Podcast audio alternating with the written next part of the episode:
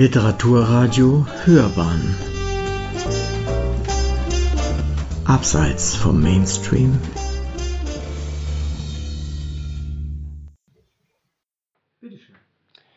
Uwe Neumer, Das Schloss der Schriftsteller.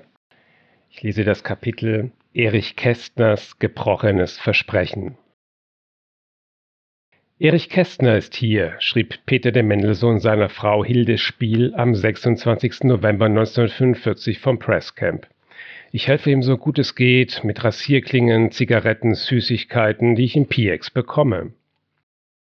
Toilettenartikel und Genussmittel waren nur ein geringes im Vergleich zu anderen Hilfsleistungen, die Mendelssohn Kästner zuteil werden ließ.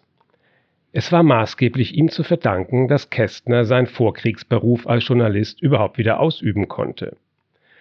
Obwohl seine Bücher 1933 auf die Liste der als undeutsch diffamierten Bücher gesetzt worden waren und er fassungslos ihrer Verbrennung am Berliner Opernplatz beigewohnt hatte, blieb Erich Kästner während der NS-Zeit in Deutschland und arbeitete unter Pseudonym als Unterhaltungsschriftsteller und Drehbuchautor. Bei Kriegsende setzte er sich mit einem Filmteam nach Meierhofen in Tirol ab, angeblich um den Durchhaltefilm Das verlorene Gesicht zu drehen, in Wahrheit aber um seine Haut zu retten. Dort kam es am 30. Juni 1945 zu einer unerwarteten Begegnung. Mitten im schönsten Streuselkuchen, schrieb Kästner, erhielten wir Besuch, Kennedy und einen englischen Presseoffizier. Es war Peter Mendelssohn, Lange nicht gesehen, sagten wir zwei wie aus einem Munde, und das war nicht übertrieben. Sie fragten, ob ich an einer Zeitung mitarbeiten wolle, die man plane.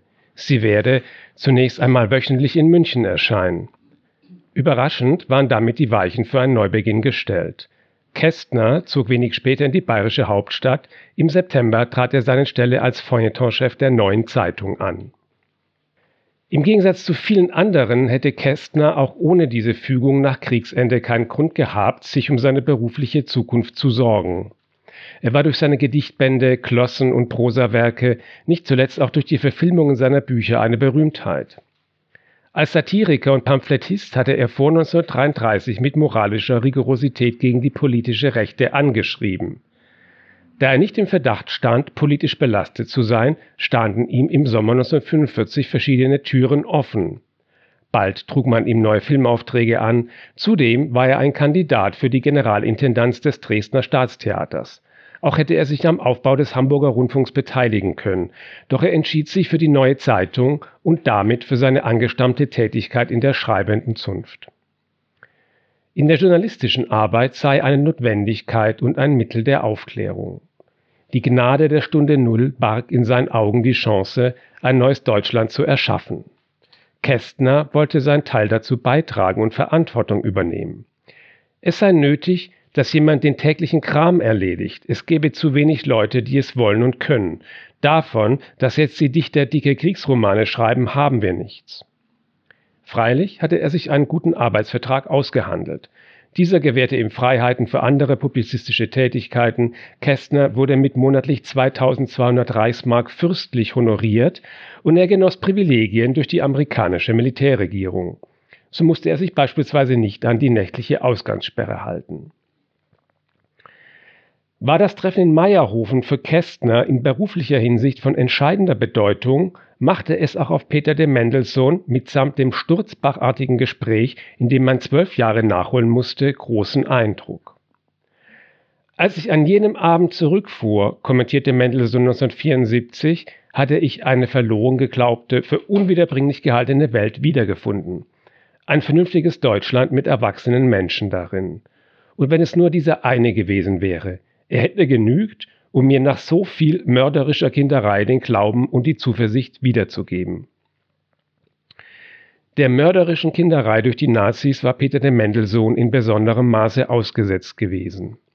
Ab 1933 war der jüdischstämmige Münchner nach einer erfolgreichen Laufbahn als Journalist und Romancier in Berlin immer mehr Repressalien ausgesetzt gewesen.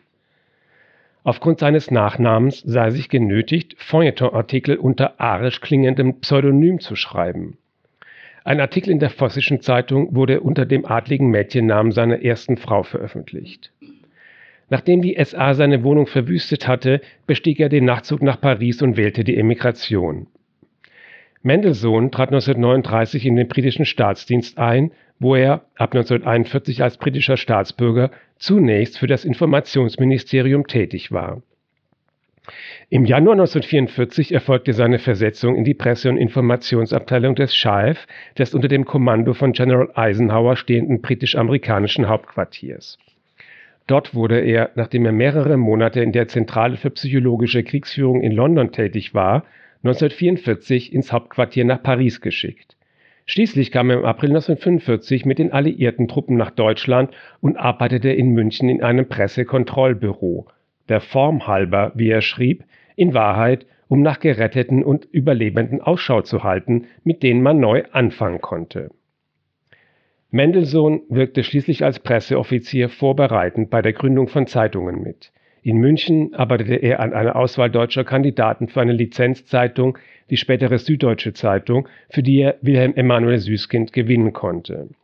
Dem Berliner Tagesspiegel verhalf er zur Geburt, ebenso der Hamburger Welt. Für die unter amerikanischer Ägide stehende Neue Zeitung war er als Headhunter unterwegs. Als ich erfuhr, dass Kästner lebte und wo er war, fuhr ich augenblicks in einem Jeep zu ihm.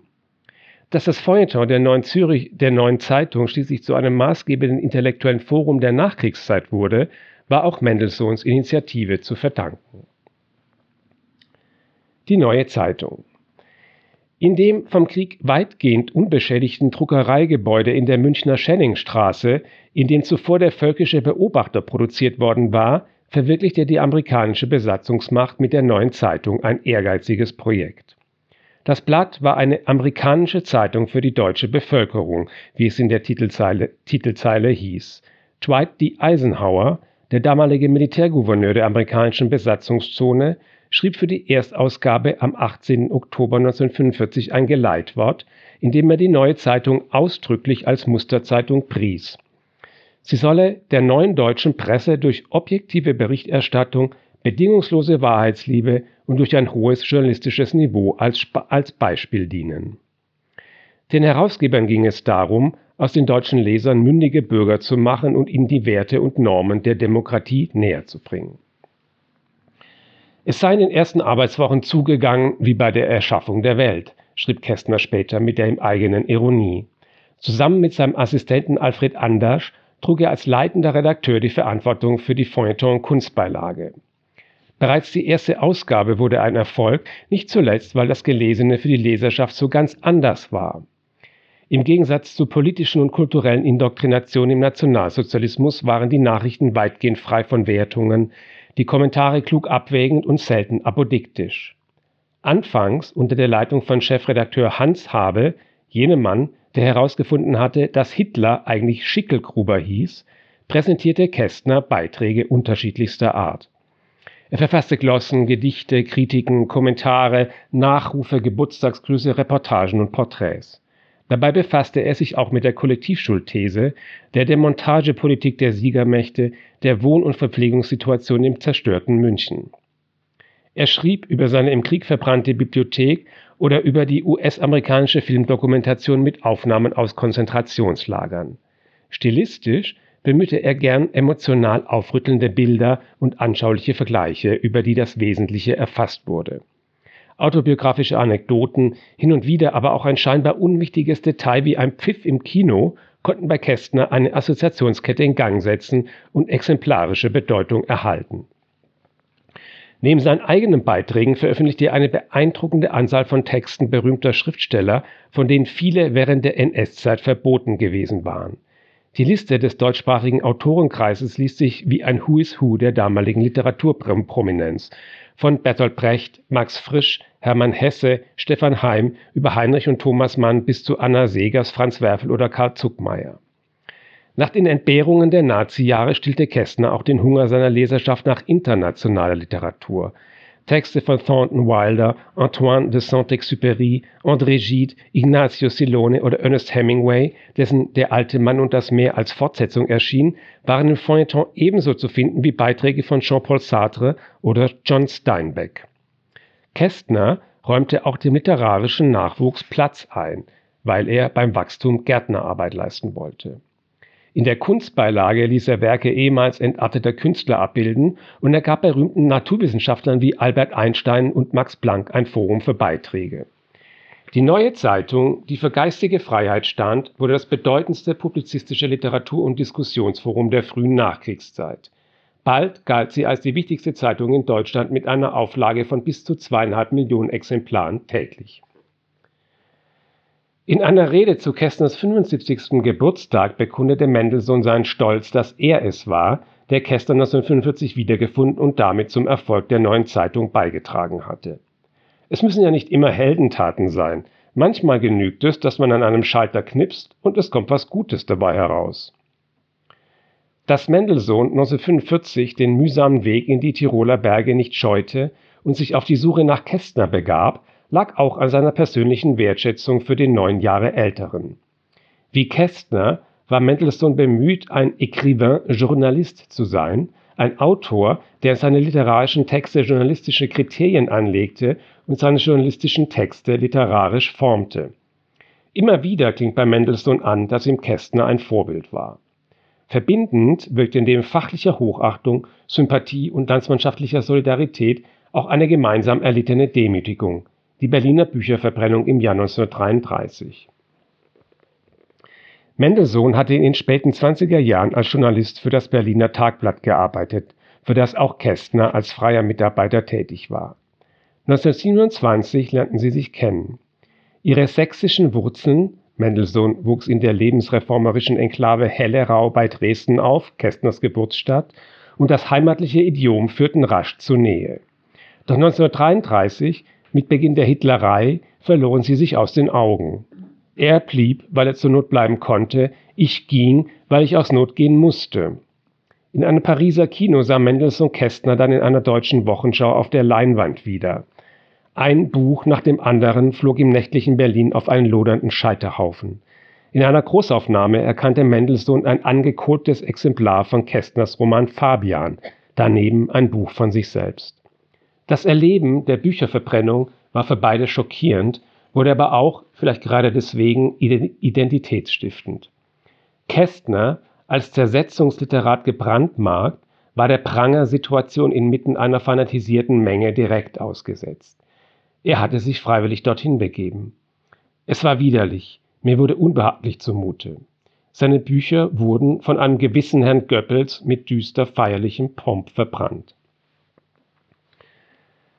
Auch wenn Josef Goebbels, der bei dem Berliner Autodafé eine Rede hielt, bereits tot war, saßen zwölf Jahre später sein führender Radiopropagandist Hans Fritsche und dessen politische Wegbegleiter in Nürnberg vor Gericht. Und auf der Pressetribüne bei Prozessbeginn die beiden Männer, von denen zuletzt die Rede war und deren Bücher 1933 den Flammen übergeben worden waren. Mendelssohn sah bei dieser Gelegenheit Hans Fritsche zum ersten Mal persönlich, mit dem er sich während des Kriegs als Radiosprecher für den Londoner Rundfunk polemische Rededuelle geliefert hatte. Mendelssohns idealistische Aufbauarbeit bei der Etablierung einer deutschen Presse im Sommer 1945, die vornehmlich organisatorischer Art war, war schon bald seinem Wunsch gewichen, wieder selbst zu berichten. Er verfügte über hervorragende Kontakte zu angloamerikanischen Printmedien und hatte auch bislang, wenn die Zeit es zuließ, hin und wieder Beiträge veröffentlicht. Der Nürnberger Prozess, das mediale Jahrhundertereignis, bot ihm nun Gelegenheit, sich ausschließlich auf das eigene Schreiben zu konzentrieren. Mendelssohn wohnte der Öffnung bei und blieb bis Mitte Dezember, wobei er als Korrespondent des New Statesman and Nation, des Observer sowie der Nation arbeitete. Gegenüber seinen journalistischen Anfangsjahren hatte sich bei ihm ein sprachlicher Wandel vollzogen. Bereits seit seiner Emigration schrieb Mendelssohn seine Texte überwiegend auf Englisch. Für viele emigrierte deutschsprachige Schriftsteller war die fremde Sprache ein großes Risiko. Wer als Autor in seiner Muttersprache bereits zu einem eigenen Stil gefunden hatte, war meist nicht dazu bereit, diese aufzugeben und in einer anderen Sprache neu zu beginnen. Mendelssohn jedoch war entschlossen, seine erreichte Meisterschaft im Deutschen einer vereinfachten Schreibweise im Englischen zu opfern. Er ging dabei so weit, selbst die Briefe an seine Frau Hilde Spiel, eine gebürtige Österreicherin, auf Englisch zu schreiben. Während des Penn-Kongresses 1941 in London hielt er eine Rede mit dem Titel Writers Without Language, worin er zwei Typen von Schriftstellern unterschied. Mendelssohn zählte sich selbst zu jener Gruppe, die dem Inhalt und der Wirkung ihres Schreibens mehr Bedeutung beimaß als der Form. Any tools will deserve lautete seine Devise. Die Tatsache, dass er auf Englisch schrieb, war Erich Kästner eine Bemerkung in seiner Prozessreportage für die Neue Zeitung wert. Halt, sehen Sie den Engländer dort, lässt er einen fiktiven Korrespondenten sagen, indem er einige prominente Berichterstatter auf der Pressetribüne vorstellt. Den mit der Hornbrille, ganz recht, das ist Peter Mendelssohn. Vor 1933 war er ein deutscher Schriftsteller. Ach, das wissen Sie natürlich. Jetzt schreibt er seine Romane Englisch. Im Steiner Presscamp fand Mendelssohn eine ebenso ungewohnte wie verstörende Unterkunft, in der ihm das Arbeiten schwer fiel. Während er Kästner großzügig geholfen hatte, eine neue berufliche Existenz zu finden, stellte sich die Frage nach seiner eigenen immer drängender. In Nürnberg war Mendelssohn lediglich auf Honorarbasis tätig. Der besorgten Hilde Spiel schrieb er am 2. Dezember 1945 vom Presscamp, ich habe alle möglichen Ideen über Jobs und meinen Lebensunterhalt im neuen Jahr und etwas wird sich ergeben. Ich glaube nicht, dass du dir Sorgen machen musst. Ich werde mir einen Job zulegen und das auch rechtzeitig. Das Einzige, was ich in diesem schreck schrecklichen Presselager herausgefunden habe, in dem sich die sogenannte Elite internationalen Korrespondenten versammelt, ist, dass ich so gut wie jeder Journalist hier bin. Hilde Spiel musste sich in der Tat keine Sorgen machen. Noch während des Prozesses siedelte Mendelssohn im März 1946 nach Berlin über und betreute dort als Presseberater die von ihm lizenzierte Zeitung Telegraph und den Tagesspiegel. Später zeichnete er als Chefredakteur für die selbstständige Berliner Ausgabe der Welt verantwortlich. Hilde Spiel folgte ihm mit den Kindern und bald führten sie in ihrer Villa im Grunewald die annehmliche Existenz höherer Kolonialbeamter. In Nürnberg sah Mendelssohn Kästner, der als Deutscher nicht im Presscamp wohnen durfte, nur gelegentlich. Sie hatten viel zu tun. Kästner war ohnehin nur wenige Tage anwesend. Mehr als einen beiläufigen Austausch auf den Gerichtsgängen war kaum möglich. Und auch wenn beide Gegner des Nationalsozialismus gewesen waren und unter der faschistischen Herrschaft gelitten hatten, nahm der Prozess für sie einen ganz unterschiedlichen Stellenwert ein. Ich bin besessen von dem Gefühl, dass ich so etwas nie wieder in meinem Leben sehen werde. Es ist absolut historisch. Man kann es sich einfach nicht leisten, einen einzigen Moment davon zu verpassen, schrieb Mendelssohn seiner Frau. Zahlreiche Prozessberichte folgten. Kästner hingegen, der nur dem Prozessauftakt beiwohnte, verfasste für die Neue Zeitung lediglich eine Reportage, die Streiflichter aus Nürnberg. Wie der sprechende Titel impliziert, handelt es sich bei Kästners Artikel um einen beiläufigen Blick auf das Geschehen. Die Streiflichter aus Nürnberg, in Worte gefasste Impressionen, erschienen am 23. November in der Neuen Zeitung, drei Tage nach Prozessauftakt. Es ist eine Reportage, die sich durch Selbstbezogenheit auszeichnet. Kästner berichtet vom Moment, vom Augenblick und viel von sich selbst. Autobahn München-Nürnberg, wir fahren zur Eröffnung des Prozesses gegen die Kriegsverbrecher. Herbstnebel hängen auf der Straße und über den Hügeln. Die Natur spricht zu ihm und ruft düstere Assoziationen hervor. In toten Äckern hocken die Krähen und mitten im Feld ragen, wie er auf der Fahrt beobachtet, Hopfenstangen in die Luft. Es sieht aus, als seien die Galgen zu einer Vertreterversammlung zusammengekommen. Kästner begrüßt das Tribunal ohne allzu viel Pathos. Morgen soll nun gegen 24 Männer Anklage erhoben werden, die schwere Mitschuld am Tode von Millionen Menschen haben. Ach, warum haben die Völker dieser Erde solche Prozesse nicht schon vor tausend Jahren geführt? Dem Globus wäre viel Blut und Leid erspart geblieben. Der Pazifist äußert fromme Wünsche. Wenn es gelänge, die Angeklagten zur Verantwortung zu ziehen, könnte der Krieg aussterben, wie die Pest und die Cholera. Und spätere Generationen könnten eines Tages über die Zeiten lächeln, da man einander millionenweise totschlug. Kästner, ein Meister der Beiläufigkeit, weiß die Worte so zu setzen, dass sie Wirkung erzielen. Gallig, fast zynisch bemerkt er im Plauderton, es sind übrigens nicht mehr 24 Angeklagte. Lai hat sich umgebracht, Krupp heißt es liegt im Sterben, Kaltenbrunner hat Gehirnblutungen und Martin Bormann? Ist er auf dem Weg von Berlin nach Flensburg umgekommen oder hat er sich irgendwo im deutschen Tannenwald ein Bart wachsen lassen? Am Folgetag geht Kästner, indem er seine Weitwinkelperspektive verlässt, auf die Angeklagten ein. Göring sei schmaler geworden. Wenn er seinen Namen hört, merkt er auf. Alfred Rosenberg hat sich nicht verändert, seine Hautfarbe wirkte immer schon kränklich. Walter Funk habe ein blasses, hässliches Froschgesicht. Präzise beschreibt Kästner das Auftreten der Beschuldigten, die nervösen Zuckungen von Rudolf Hess, auch Wilhelm Keitel und Alfred Jodl, die unscheinbaren Vertreter des Heeres, die fast in der Versenkung zu verschwinden drohen. Mimik, Physiognomie, Attitüde und Kleidung der Angeklagten. Beinahe zwei Seiten füllt Kästner mit Beschreibungen. Wie ein Juror, sachlich und distanziert, verleiht er den Protagonisten Noten. Allerdings geht er ausschließlich auf deren Erscheinungsbild ein, womit das Detail unverdiente Bedeutung erhält. Der Beschäftigung mit den Zusammenhängen oder gar den Schrecken, die die Angeklagten verursacht haben, geht Kästner aus dem Weg. Nur kurz, stichwortartig und im Staccato zählt er auf, was der französische Hauptanklagevertreter an Untaten vorträgt. Raub, Deportation, Sterilisation, Massenerschießungen mit Musikbegleitung, Folterungen, Nahrungsentzug, künstliche Krebsübertragung, Vergasung, Vereisung bei lebendigem Leibe, maschinelle Knochenverrenkung, Weiterverwendung der menschlichen Überreste zu Dünger- und Seifengewinnung, ein Meer von Tränen, eine Hölle des Grauens, um zwölf ist Mittagspause. Um zwölf ist Mittagspause. Kästner scheint froh zu sein, dass er Gelegenheit bekommt, seine Aufzählung zu unterbrechen. Den Stichworten lässt er Fiktion folgen, womit er die Ebene der Reportage verlässt, gleichsam um der Realität zu entfliehen. Er skizziert ein imaginäres Gespräch mit einem Kollegen im Foyer, den er scheinbar neugierig fragt, wen in diesem Jahrmarktstreiben er kenne. Die Leser unseres Blattes, sie verstehen. Den offenbar an Klatsch und Namen interessierten Lesern der neuen Zeitung beschreibt der Ungenannte nun einige berühmte Korrespondenten vor Ort. Von John Dos Passos über Erika Mann bis zu Peter de Mendelssohn. An anderer Stelle in den Streiflichtern verwendet Kästner einen fiktionalen Einschub, um die Historizität der Situation in der Zukunft zu imaginieren. Endlich stehe ich in dem Saal, in dem der Prozess stattfinden wird, schreibt er, in dem einmal Jahrhunderte später irgendein alter, von einer staunenden Touristenschar umgebener Mann gelangweilt herunterleiern wird und jetzt befinden sie sich in dem historischen Saal, in dem am 20. November des Jahres 1945 der erste Prozess gegen Kriegsverbrecher eröffnet wurde. An der rechten Längsseite des Saales saßen vor den Fahnen Amerikas, Englands, der Sowjetrepublik und Frankreichs die Richter der vier Länder.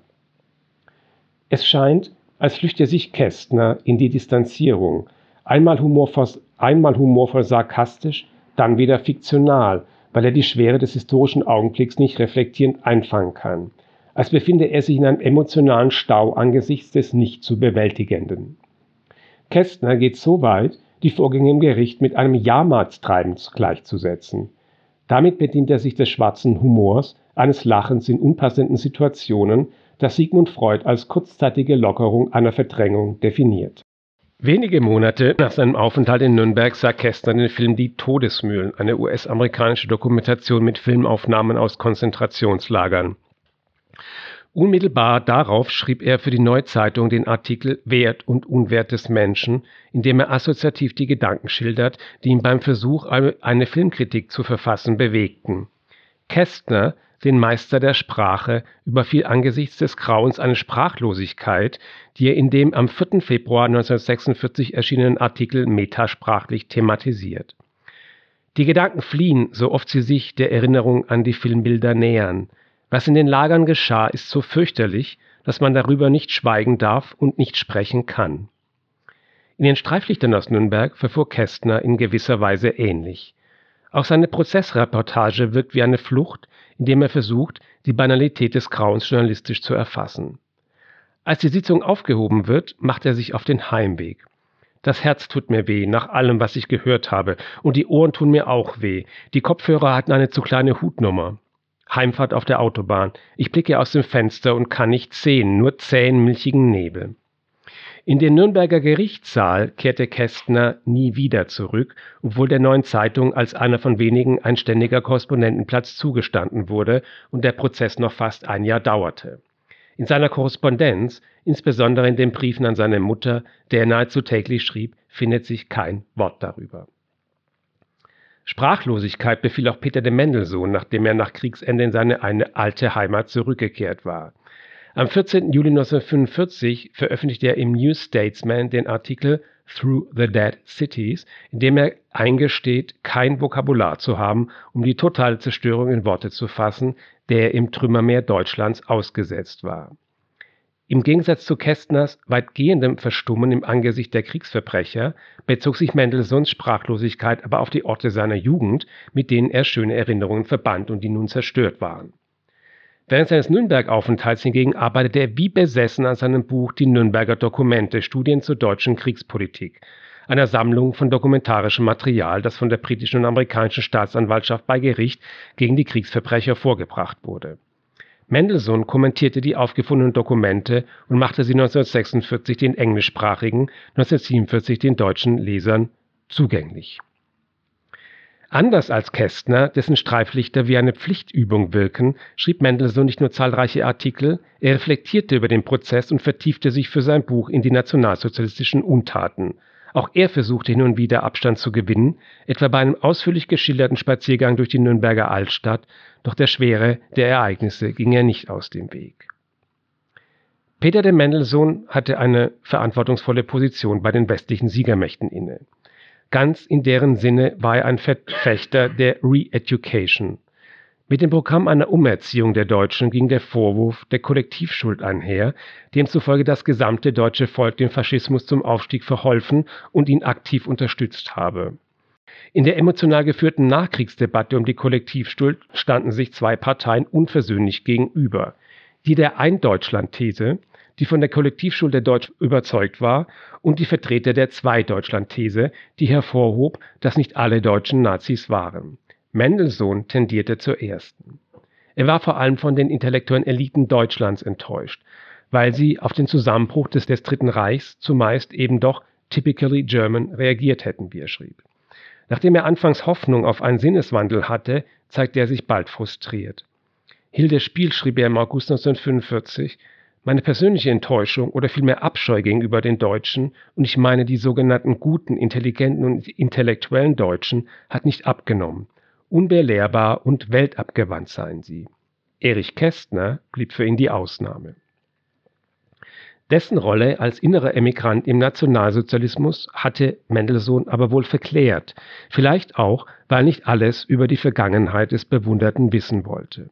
Wenngleich Kästners Gegnerschaft zu den Nationalsozialisten offenkundig war, seine Bücher verbrannt wurden und er Publikationsverbot erhielt, ließ er sich vom Regime mehr vereinnahmen, als er später eingestand. Nie schrieb der bekennende Antimilitarist ein positives Wort über die Nazis.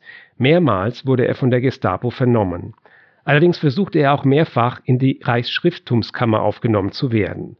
Mit einer Sondergenehmigung von Josef Goebbels verfasste er unter Pseudonym das Drehbuch zum Film Münchhausen. Er schrieb vor allem Komödien, arbeitete für den Film und war der Unterhaltungsindustrie des Dritten Reichs ein billiger Zulieferer.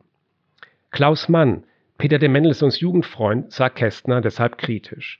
Nach Erscheinen von dessen Roman Drei Männer im Schnee 1934 schrieb er eine Polemik gegen die Anpassungsfähigkeit des sächsischen Gemütsmenschen und verwarf Kästner, indem er den Moralisten mit dessen eigenen Ansprüchen konfrontierte.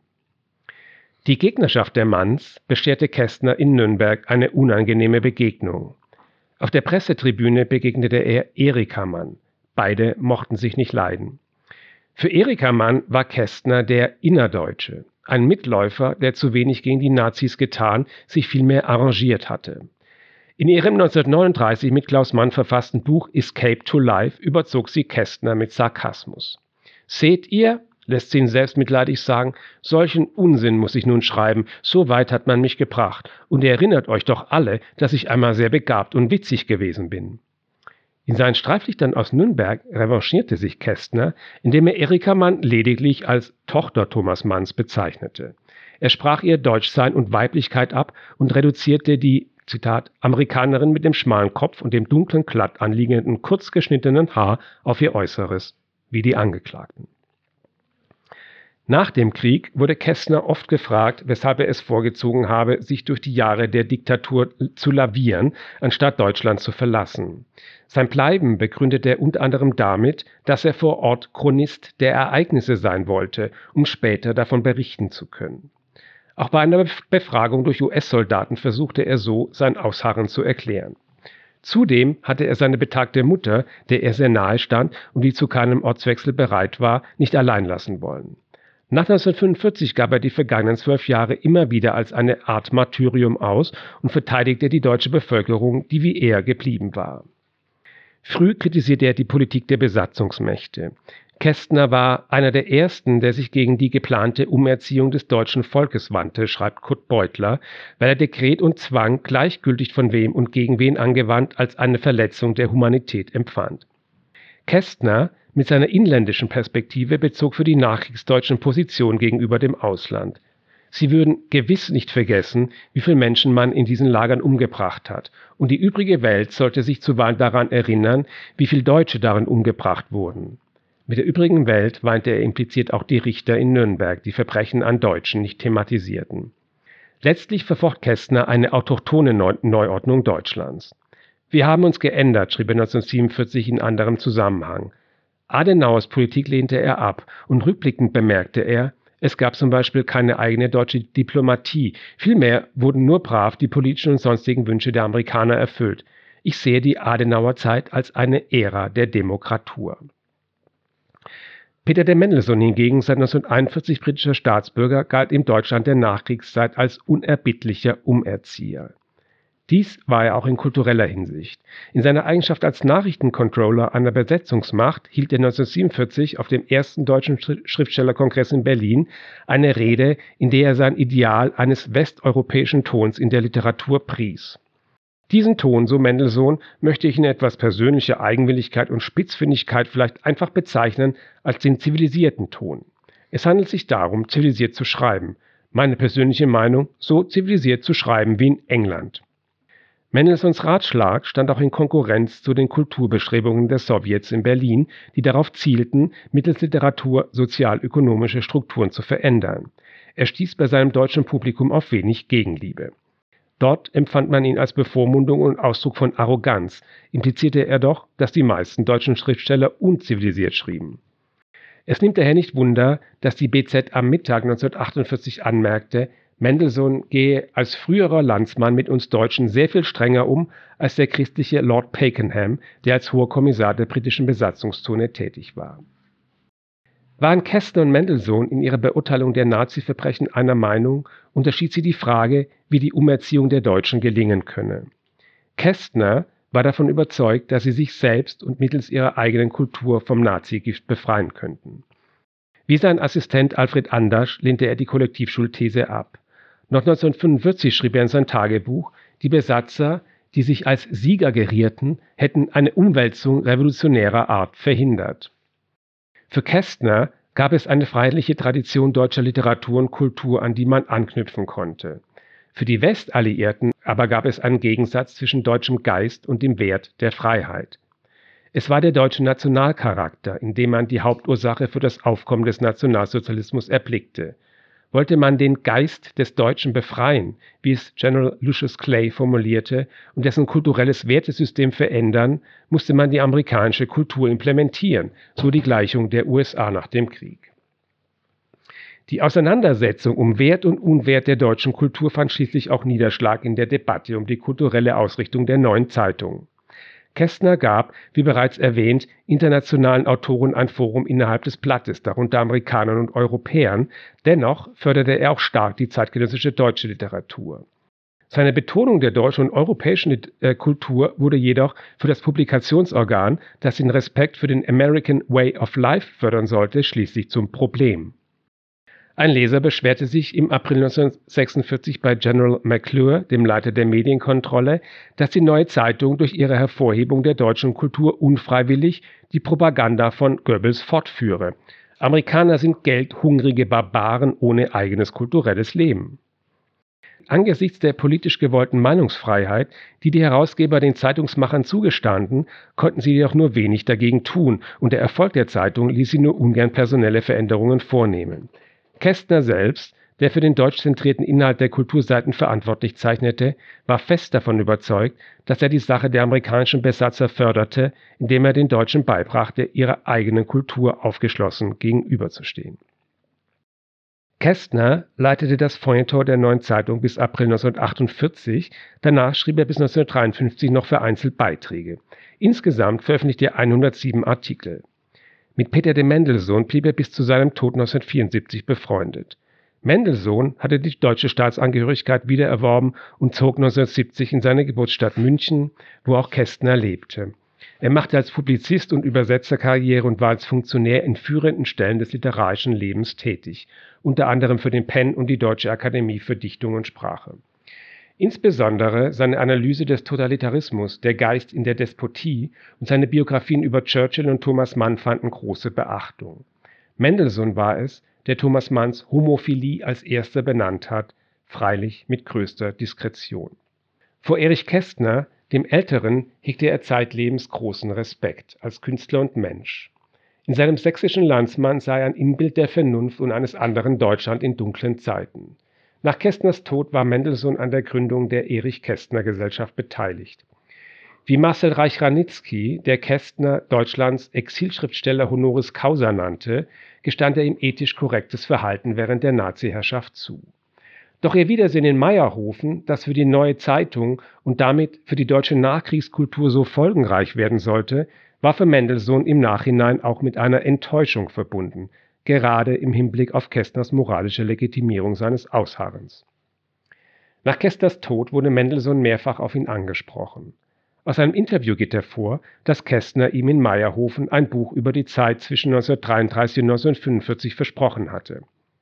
Auf Mendelssohns Frage in Meierhofen, warum er in Deutschland geblieben sei, hatte Kästner rechtfertigend geantwortet, einer habe das von Anfang bis zum Ende miterleben müssen, als Chronist, einer, der es hinterher auch schildern könne. Er habe vom ersten bis zum letzten Tag Tagebuch geführt und Studien zu einem großen Roman betrieben.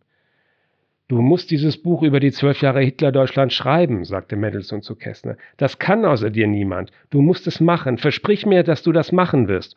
Er sagt, ich verspreche dir's. Ich habe nichts anderes im Kopf augenblicklich. Wir haben ihn dann nach München geholt, an die Redaktion der Neuen Zeitung, und da habe ich ein bisschen mitgeholfen, und von da ab habe ich ihn dann regelmäßig gesehen, jedes Jahr mehrmals, und ihn immer gefragt, Erich, was ist mit dem Buch? Und das Buch kam und kam und kam und kam nicht. Und er hat es natürlich nie geschrieben.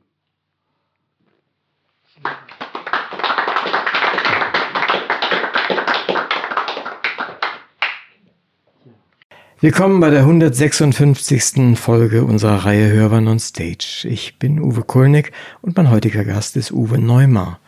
Er ist Romanist und Germanist, arbeitet als Literaturagent und als freier Autor.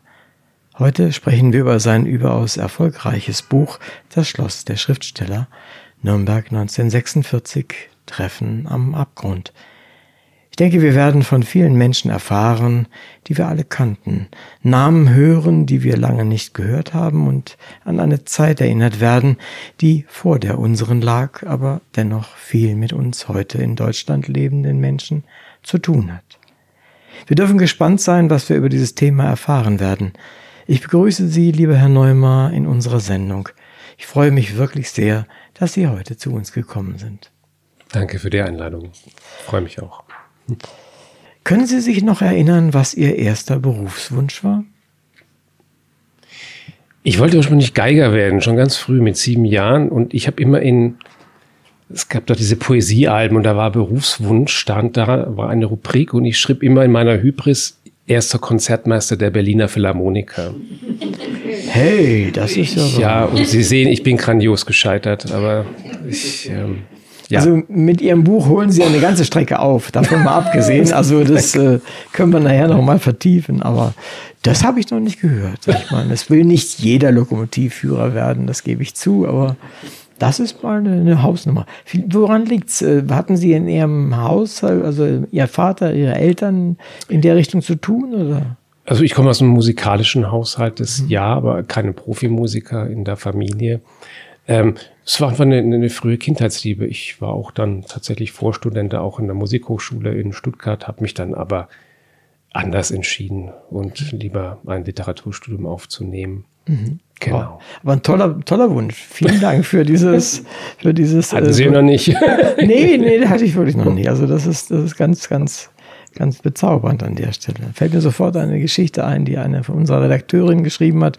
Äh, Vaters Geige fällt mir dazu ein. Ist auch auf unserem Radio zu hören. Äh, fiel mir sofort dazu ein. Mir fällt in letzter Zeit immer auf, dass es so viele internationale Tage zu allem Möglichen gibt.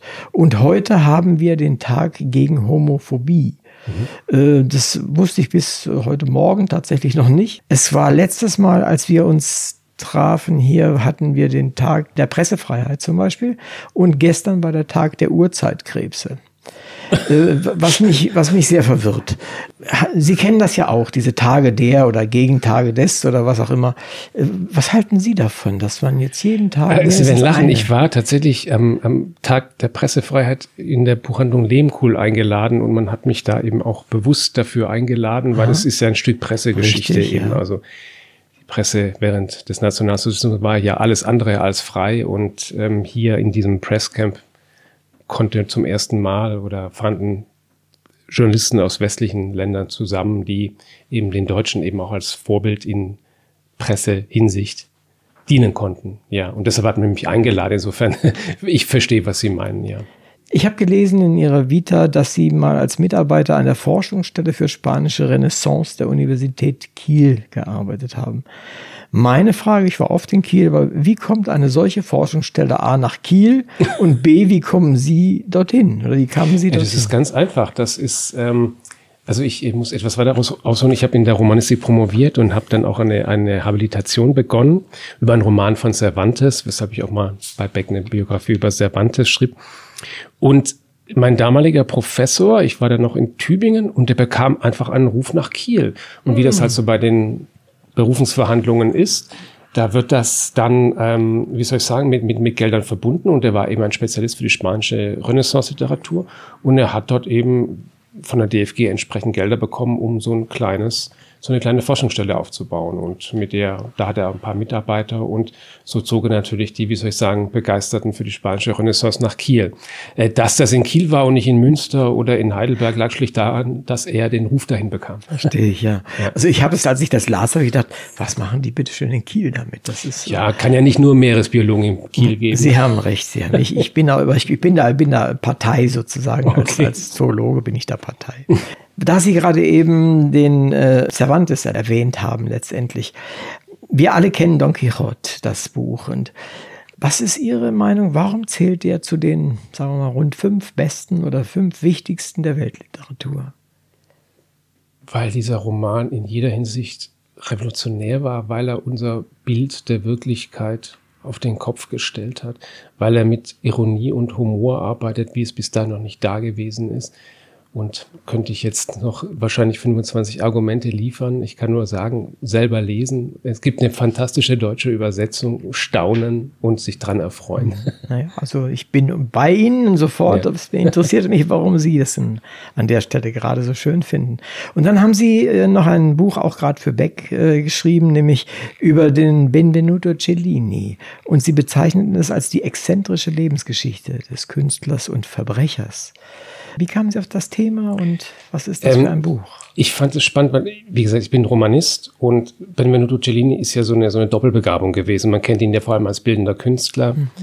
Ähm, den Perseus in Florenz auf der Piazza del Signoria oder der, das Kruzifix im Escorial, aber er war eben auch ein grandioser Schriftsteller und von ihm stammt die erste Autobiografie eines Künstlers oder wie man Literaturwissenschaft sagt, das erste Ego-Dokument. Und das ist eben ein ganz wichtiges Zeugnis für die Renaissance auch, weil da geht es ja wirklich um Sie einen Auszug um seine Hurerei, um die, um die Morde, die er beging. Er, er, er plaudert ja aus dem Nähkästchen und es, es gab noch nie, es gibt, gab in Deutschland noch keine Biografie dieses völlig irren Lebens, der ja ein Jahr in der Engelsburg inhaftiert war, der Morde beging, der, der Hofkünstler am Hof in Paris war, gefeiert wurde zwischen Triumph und Tragödie und totalem, totaler Verzweiflung gab dieses Leben alles her. Es wurde ja von Hector Berlioz vertont in seiner tollen Oper Benvenuto Cellini. Da braucht man kein Libretto mehr. Dieses Leben ist einfach so unbeschreiblich, dass ich, ich dachte, das muss jetzt mal einer erzählen. Und dann habe ich das gemacht. Hm, verstehe. Hört sich sehr interessant an. Also muss man mal reingucken, auf jeden Fall. Dann hatte ich Sie vorhin schon angekündigt als in einer Agentur arbeitend und äh, es ist die traditionsreichste, habe ich gesehen, dann international tätige Literaturagentur, die hier, zumindest in München, glaube ich, oder sie ist ja international tätig. Es ist die älteste in München, ja. Äh, ist, und äh, die Frage ist, jetzt gar nicht genau, was Sie dort machen, sondern eher, wie bewerten Sie die Literaturlandschaft Deutschlands derzeit aus diesem Blickwinkel, den Sie damit innehaben? Darf ich mich hier nicht verbrennen? ähm, nein, sie ist unglaublich vielfältig, sie ist sehr bunt und ich finde, wir haben eine tolle ähm, Literaturlandschaft, ich muss wirklich sagen, auch, auch die Buchhandlungen hier, das ist ja, also das, das Netz an Verlagen und Buchhandlungen ist ja fast weltweit einmalig. Also ich bin auch als Superagent für, für amerikanisch, große amerikanische Verlage oder Agenturen tätig. Da haben sie auf dem Land keine einzige Buchhandlung mehr. Also wenn, wenn, wenn, ja. wenn sie hier, ich meine, alle 500 Metern ist, ist, ist eine Buchhandlung und es gibt diese tolle Buchkultur ähm, in Deutschland und die sollten wir pflegen und dass sie da tollen Beitrag dazu leisten, finde ich großartig. Vielen Dank. Wir tun unser Bestes und es macht vor allen Dingen viel, viel Spaß. Und schon erst recht, wenn man Gäste hat, äh, die solche Bücher also zu uns bringen, wie sie das heute tun. Und damit sind wir jetzt auch schon mal beim Buch tatsächlich. Was hätten Sie gesagt? Stellen Sie sich vor, Sie sind in Ihrer normalen Tätigkeit und jetzt komme ich daher und äh, komme mit diesem Stoff zu Ihnen und sage, möchten Sie mein Agent sein? Was hätten Sie gesagt, wenn da jetzt jemand gekommen wäre? Wäre Ihnen das sofort aufgefallen? Hätten Sie gesagt, das ist es?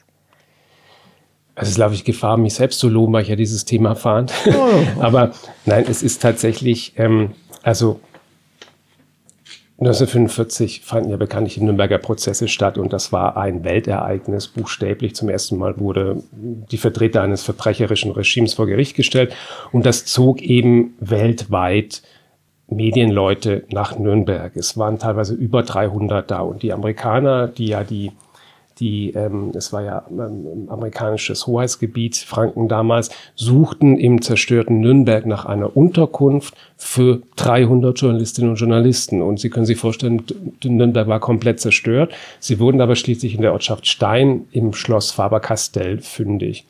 Und die Medien schickten ihre wichtigsten Vertreter und darunter waren eben wirklich auch viele Weltliteraten. Also ein John Dos Passas, der für Manhattan Transfer in die Literaturgeschichte einging. Ich sagte es gerade, Erich Kästner, Erika Mann, da kamen äh, Chao Xian, der der äh, Vorsitzende der chinesischen Schriftstellervereinigung war, da kam Augusto Roa Bastos aus, aus Paraguay, der heute als berühmtester Autor Paraguays gilt. Die kamen alle und waren da in diesem Schloss untergebracht. Und als Agent, wenn ich es ganz kurz pitchen muss, kann man einfach sagen, und das ist nicht übertrieben, Weltliteratur traf damals auf Weltgeschichte.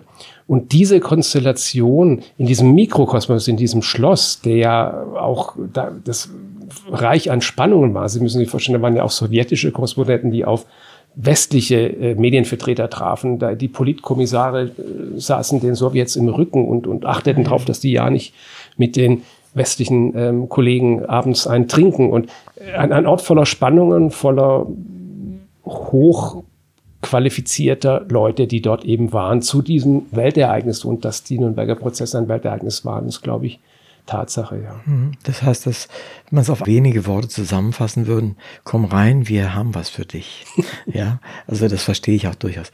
Ich hätte mir gedacht, dass Sie die Frage so beantworten, weil sowas kriegt man ja auch nicht dauernd in die Finger, auch in Ihrem, Ihrem Job nicht, oder? Nee, ja, Tatsächlich nicht. Nein. Ja. Vielleicht auch jetzt nochmal aus der mehr theoretischen äh, Ecke gefragt. Was verbindet äh, denn derzeit, den, den derzeit im Raum stehenden Haftbefehl des Internationalen Gerichtshofs gegen Wladimir Putin mit Ihrem Buch? ja, damals wurden tatsächlich zum ersten Mal die verbrecherischen Vertreter eines ja, kriminellen Regimes vor Gericht gestellt. Das ist es ja, was wir uns wahrscheinlich alle auch für Putin wünschen. Und ähm, natürlich ist es so, dass der Gerichtshof in Den Haag heute basiert ja auf dem Nürnberger Gerichtshof, also war Vorbild und, und, und äh, Den Haag wäre ohne Nürnberg nicht den, denkbar gewesen. Ob nun ein Putin da jeweils, jemals vor Gericht stehen wird, das kann ich nicht beantworten. Ich denke und fürchte nein, weil er hat die Atombombe, was mhm. und, und inwiefern dann auch, wie soll ich sagen, ähm, so ein Gerichtshof dann auch ähm, gerechtfertigt ist, weil es ist ja letztlich dann ein zahnloser Tiger, das müssen andere beantworten. Es ist natürlich äh, auch in gewisser Weise so, die Amerikaner haben ja sehr großen Wert gelegt darauf, dass es A in ihrer äh, Besatzungszone sozusagen damals stattgefunden hat, mal abgesehen davon, dass es natürlich passte zu Nürnberg. Aber das war für sie ja wichtig, wie sie auch schreiben. Und vor allen Dingen auch, dass sie diese ganze, auch diese Berichterstattung äh, ja gerne so haben wollten, dass das als Lehrprozess sozusagen in die Welt kommt. Und desto ja, wie soll ich sagen, enttäuschender ist es, dass ausgerechnet Sie diesen Gerichtshof nicht anerkennen. Ja. In der heutigen Zeit. Ich meine, das ist ja eigentlich. Ja, ja, natürlich. Also, das ist. die große Frage, die Folgen von Nürnberg eben und ob sie, ob das positive Resultate hatte oder eben nicht. Das ja. wird ja auch kontrovers diskutiert. Mhm. Also wir werden kommen sicherlich bei dem Durchsprechen der einzelnen Teilnehmer noch, mhm. noch darauf zurück, aber es ist schon, schon bitter irgendwie, wenn man sich das mal so vor Augen führt, ja. Klar. Und da hilft Ihr Buch tatsächlich dann, ich meine, ich habe lange, natürlich habe ich das mitbekommen, was da läuft und dass die Amerikaner sich da auf der einen Seite sperren. Aber ich habe es nicht so weit zurückgedacht, natürlich, weil diese Informationen waren mir in der Form nicht präsent. Und das hilft Ihr Buch, finde ich, sehr. Dabei bin ich auch dabei zu fragen, was ist das eigentlich für ein Buch? Als ich es in die Hand nahm, war ich mir nicht ganz sicher, ist das jetzt so eine Art äh, reiner Report? Ist es ein langes, langes Essay oder ist es, was ist es? Es ist kein Roman. Äh, man kann manchmal mitunter nicht identifizieren, wer spricht da gerade. Spricht da ein Dokument äh, oder spricht da der Autor? Äh, wie haben Sie sich das gedacht? Wie sind Sie da vorgegangen bei der Konzeption? Also ich bin in der Konzeption, ich komme sehr stark von der angloamerikanischen Literatur und von dem, was die Angloamerikaner Narrative Nonfiction nennen. Also diese, diese Art und Weise, Bücher zu schreiben, nicht, äh, ich will niemandem zu nahe treten, aber das deutsche Sachbuch auch das akademische Sachbuch ist oft sehr trocken. Mhm. Und, und äh, das ist bei uns in Deutschland natürlich immer diese Unterscheidung zwischen U und E und, und, und das muss so sein. Ich habe den Eindruck, dass sich das zurzeit sehr auflöst. Was ich hier gemacht habe, ich folge letztlich oder die Dramaturgie des Buches folgt der Chronologie des Prozesses. Der Prozess ging ja über ein Jahr. Es gab natürlich die Nachfolgeprozesse noch und es gab Höhepunkte während des Prozesses. Es war Jacksons Eröffnungsrede, natürlich Görings Kreuzverhör, am Schluss natürlich die Urteilsverkündung. Und letztlich der Leitfaden ist die Chronologie des Prozesses und daran habe ich eben biografische Skizzen gestellt von Erika Mann, Willy Brandt, der im Schloss war, zusammen mit Markus Wolf, dem Mann, der ihn später über einen Kanzleramtsspion stürzen wird. Ja. Unfassbare Geschichte, dass sie sich da über ja. den Weg liefen. Insofern, ich bin, also ich würde mich eigentlich, oder ich habe bislang Biografien geschrieben und dem bleibe ich da natürlich auch treu in diesen biografischen Skizzen. Aber der rote Faden ist der Prozess selbst und natürlich die Korrespondenten, die bei diesen Höhepunkten während des Prozesses anwesend waren. Und da äh, gehen Sie jetzt diesen amerikanischen, nenne ich es mal, den amerikanischen Weg, den Sie beschrieben haben, und gehen nicht hin und, und haben unendlich viele Fußnoten. Das be belegt jetzt also dieses und jenes Dokument, sondern sie haben natürlich hinten schon schon, so. schon etwas untergebracht. So ist es nicht. Aber es ist, während während ja. man während man liest, ist es tatsächlich ein ein, ein ja ineinander übergehen zwischen Erläutern des der Erläuterungen durch den Autor in gewisser Weise und dann auch Originalton äh, der entweder der Ankläger oder aber der, der Personen, die miteinander gerade dort interagieren ja. oder sowas. Und äh, das ist tatsächlich, ich meine, ich kenne Bücher in der Richtung so eher aus der wissenschaftlichen Ecke der amerikanischen. Da ist das auch so, ja. Also mhm. dann wird eben ein Thema genommen und dieses Thema wird dann gefüllt mit dem, was man weiß und was man selber auch denkt und gelernt hat. Und da, so ja. wollten Sie das auch vor. Das, ja, da, da haben Sie, haben Sie recht in Ihrer Beobachtung. Was für mich auch immer sehr, sehr wichtig ist, ist, dass, dass das Bilder evozieren produzieren durch, durch Sprache, also dass das bildliche Schreiben. Ich meine, es ist ja bekannt, dass wenn wir geboren werden, das Erste, was wir wahrnehmen, äh, oder die Augen stehen im, im erstmal im Zentrum und die Sprache kommt ja viel später. Insofern bin ich überzeugt, dass auch ein Sachbuchautor heutzutage das berühmte Kopfkino anwerfen muss im Leser. Durch Bilder, durch starke Bilder. Das muss nicht plakativ sein, aber das ist etwas, was mir eben bei der Abfassung meiner Bücher auch sehr wichtig mhm. ist. Auch dieses äh, ja, Storytelling, letztendlich Mikro-Stories erzählen, Absolut. wie Sie es genau. ja auch eben gemacht haben. Genau, und das, das, ist eben auch ein, ein, was die Amerikaner ganz toll können. Also ich, ich will jetzt hier nicht die Amerikaner auf Kosten der Deutschen loben, es, es gibt ganz großartige äh, deutschsprachige Sachbücher, wunderbare Sachbücher, aber Geschichte über Geschichten zu erzählen. Mhm. Das ist etwas, was ähm, ich da machen wollte und diese Tradition ist tatsächlich eher im angloamerikanischen mhm. Bereich verhaftet. Wir lernen und wir denken, denke ich mal, in Geschichten und nicht in Tabellen und nicht in, in ja. absoluten Aussagen, sondern in Geschichten, die wir auch genau. bemerken. Es gibt die klassische Ratgeberliteratur, die so verfährt, ja. Punkt 1 A, B mit Tabelle und so was, aber das ist ein anderes Genre. Also das ist mhm. wirklich das erzählende Sachbuch. Die Tendenz geht dahin, ich kann auch aus meiner Erfahrung als Literaturagent sagen, wissen Sie, in Verlagen ist es teilweise so, es gibt diese Unterscheidung Belletristik und Sachbuchlektorate noch heute, aber tatsächlich in vielen Verlagen ist es so, dass Lektorinnen und Lektoren teilweise beides machen. Mhm. Das heißt also, die, viele Lektoren kommen aus der Belletristik und dann haben die natürlich auch, wie soll ich sagen, einen erzählerischen Anspruch an ein Sachbuch. Also das, das rückt immer mehr zusammen. Mhm. Ich finde es auch gut. Muss ich. Es geht natürlich dann äh, die harten Wissenschaftler, sagen wir mal so, seien es Historiker oder in meinem Fall Naturwissenschaftler, äh, sind da immer ein bisschen skeptisch, so nach der Devise da Klar, das ist dann da Populärwissenschaft, ja, so nennen dann, sie das. So Aber das ist, damit muss man leben. Wenn Sie in der Scientific auch, Community sind, haben Sie da ein Problem. Ich bin Literaturagent, ich habe da kein Problem. Ich habe auch eine Habilitation angefangen. Also ich ja. habe dieses, diesen Background und kann jetzt damit spielen. Ich bin frei raus ja. aus dieser Welt. Und Super. das, aber wissen Sie, auch, auch da gibt's ja ganz äh, großartige, ganz offene Leute, die das eben auch machen. Mhm. Also wie viele Professoren schreiben auch Romane oder so, die gehen dann ins Pseudonym, sage ich mal. Ja, ja, ja. Ich habe einige unter Vertrag, dass sehen, dass Scientific Community nicht angegriffen werden. Aber, aber das, wissen Sie, das eine sehr deutsche Denke und ich glaube, mhm. dass das abnimmt das wird in, in den zukünftigen Generationen wird das zurückgehen, da bin ich mir sehr sicher. Ich auch und ich finde es also auch im, wissenschaftlichen Bereich finde ich schon mal toll, ja, obwohl ich da also auch als Wissenschaftler berührt bin, aber ich finde es trotzdem toll, weil es einfach äh, Wissenschaft erlebbar macht oder in dem Fall auch, auch Historie oder Geschichte erlebbar macht. Und vor allen Dingen kann man es viel, viel besser merken, sich diese Dinge, wenn man sie, wenn sie einen nämlich berühren und nicht nur da stehen. Ja, das finde ich, ist, haben sie gut gemacht an der Stelle. Also das Buch. Ich möchte, egal wo ich aufschlage, ich möchte mich immer gleich, also weiterlesen. Das ist etwas, was man, was man erstmal hinkriegen muss. Waren Sie mal im, im Schloss Faber-Castell? Aber ja, ich habe da auch recherchiert, klar.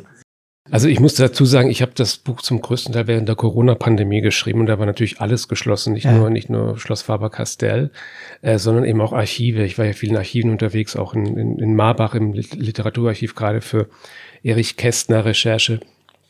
Und das war recht abenteuerlich dann auch, ja. Ja, das glaube ich. Und äh, ich meine, ich war auch mal dort oder mehrfach, glaube ich, äh, dort. Und äh, es ist ein schönes Schloss, davon mal abgesehen. Aber es sah zu der Zeit, als äh, die, die spielt, wenn, wenn Sie es beschreiben, ganz anders aus. Sie haben es auch vorhin kurz angedeutet.